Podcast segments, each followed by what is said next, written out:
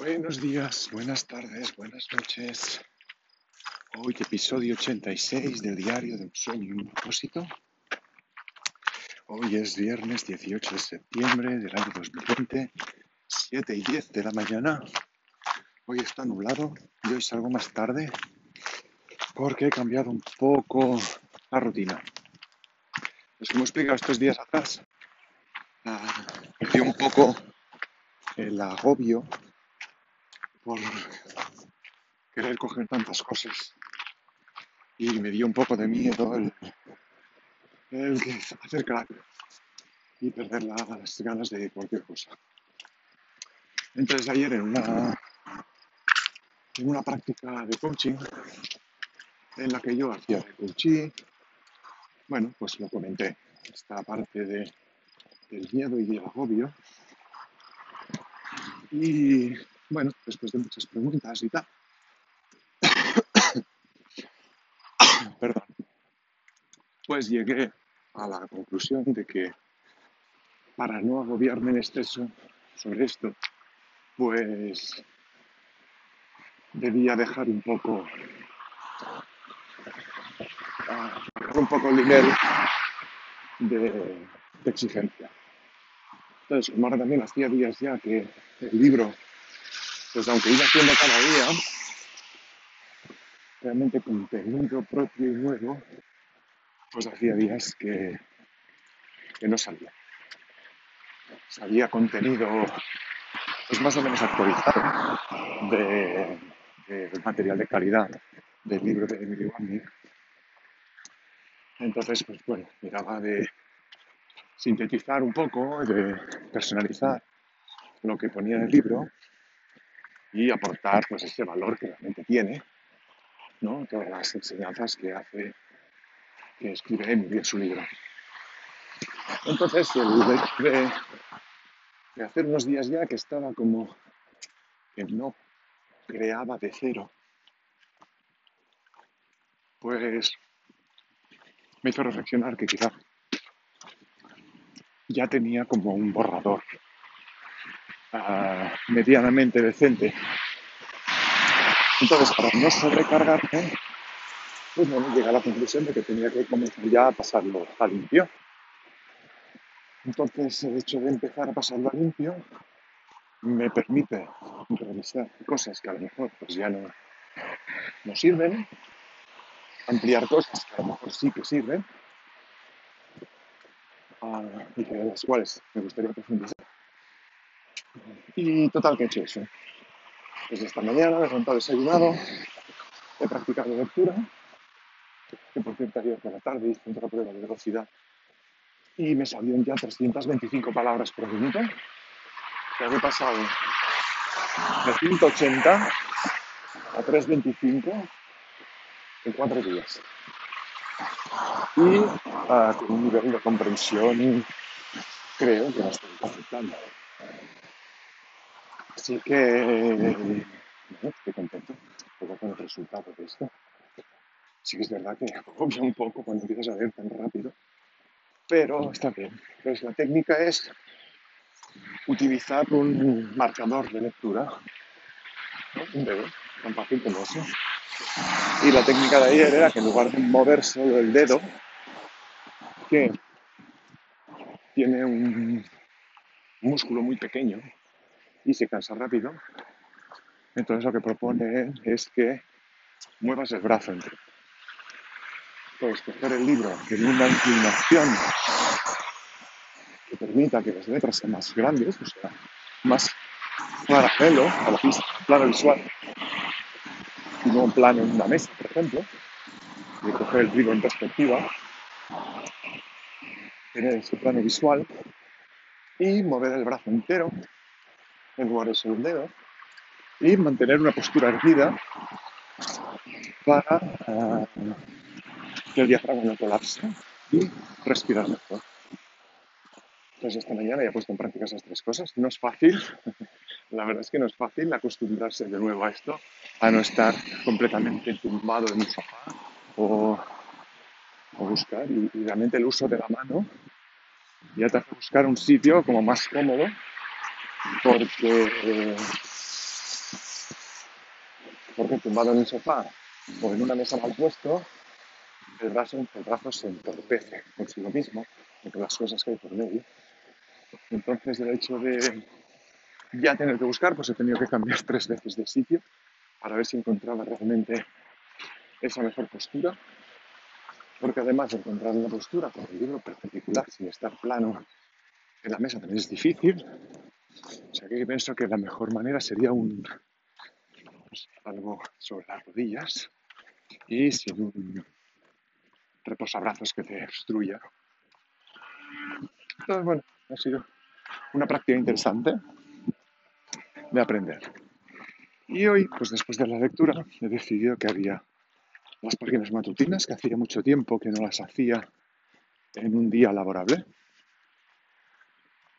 Las dejaba, las relegaba un poco para los días festivos, que no tengo que ir a trabajar a las 8. Y así de esa manera, pues tengo más tiempo delante y tal, no podía tanto. Pero como, como estos días le estoy dando vueltas al tema este del miedo al abandono, ¿no? Que pierda la pasión. Pues o por hacer crack o porque realmente pierda la pasión. Entonces digo, bueno, voy a hacer un poquito de reflexión. Y total, que he hecho eso.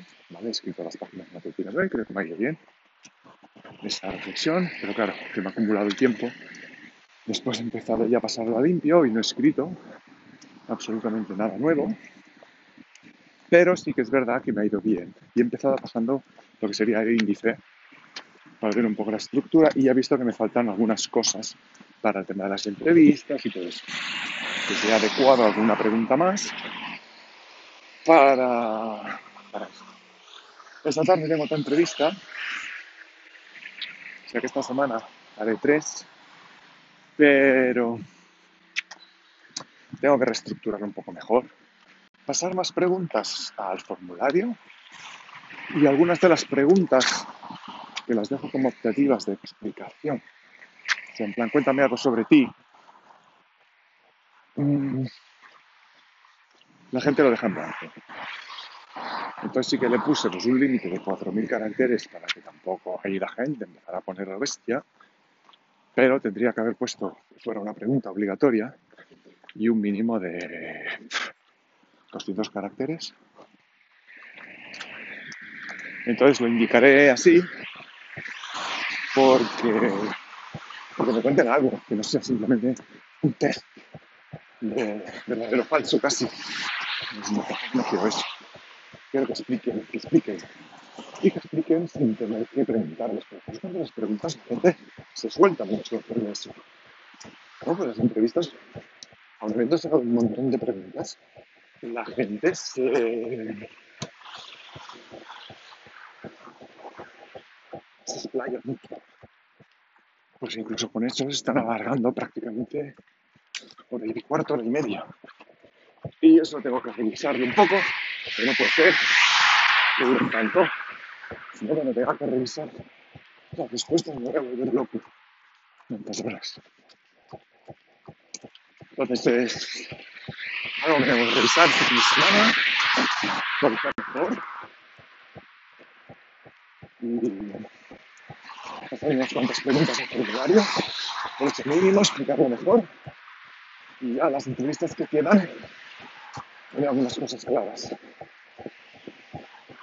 Y hay una pregunta, porque creo que tendré que sacar uh, más información para los capítulos que me quedan por desarrollar. Y he añadido una pregunta una cuestión en plan, vale, una entrevista, ¿estarías dispuesto a colaborar más adelante en caso de, de querer necesitar más información?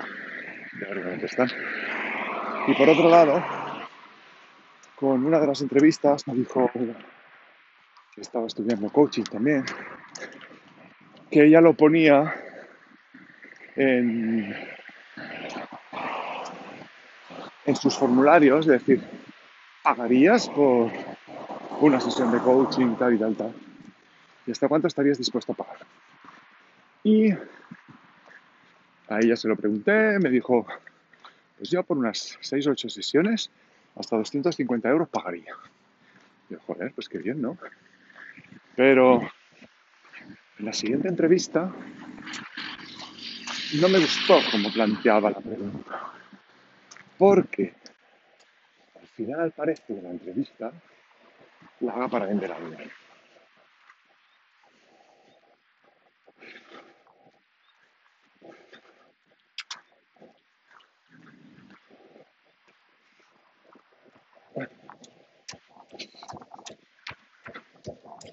Estoy haciendo una entrevista para que me ayuden al tema del libro, hago toda la entrevista y al final les suelto si verían interesante el tema del coaching, si estarían dispuestos a pagar por ello. Con lo cual parece ya que les estoy vendiendo algo. Y no es lo que pretendo en ningún momento. Así que lo que sí que he incorporado es preguntarles si quieren colaborar con mi aprendizaje de, del coaching. De, forma gratuita, simplemente para recibir uh, un testimonio que me puede servir después para, para la página web de promoción. Entonces, tener sus testimonios, pues puede ir bien. Pero un testimonio en vídeo, tengo los testimonios en vídeo para, para tenerlo y en escrito para para poderlo poner en la página web. Entonces, bueno, está, me gusta más como lo planteo ahora, porque no parece que esté vendiendo nada, sino simplemente que quiero practicar.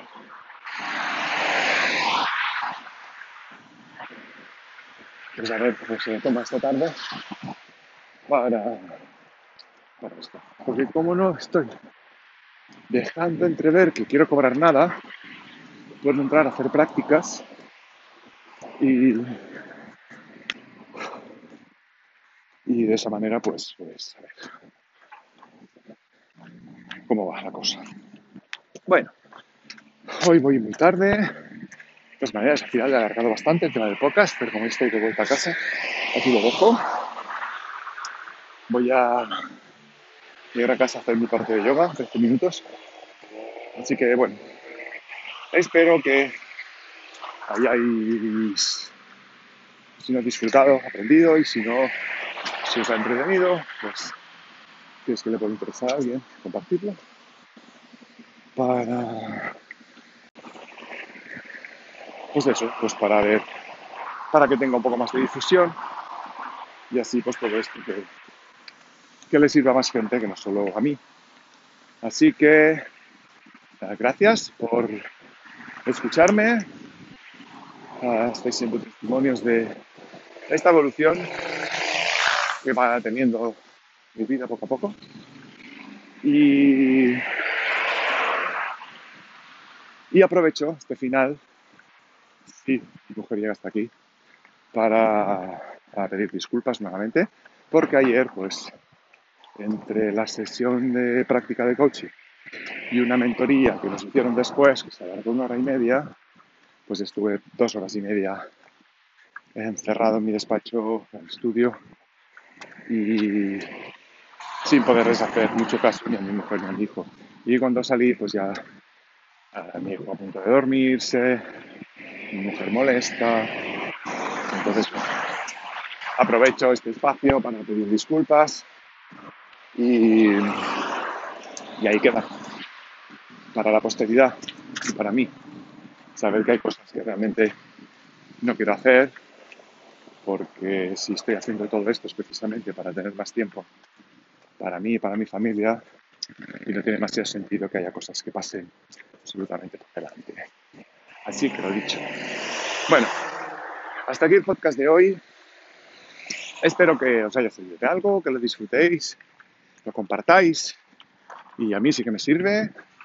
Así que, bueno, hasta la próxima Pues chao, chao. Adiós.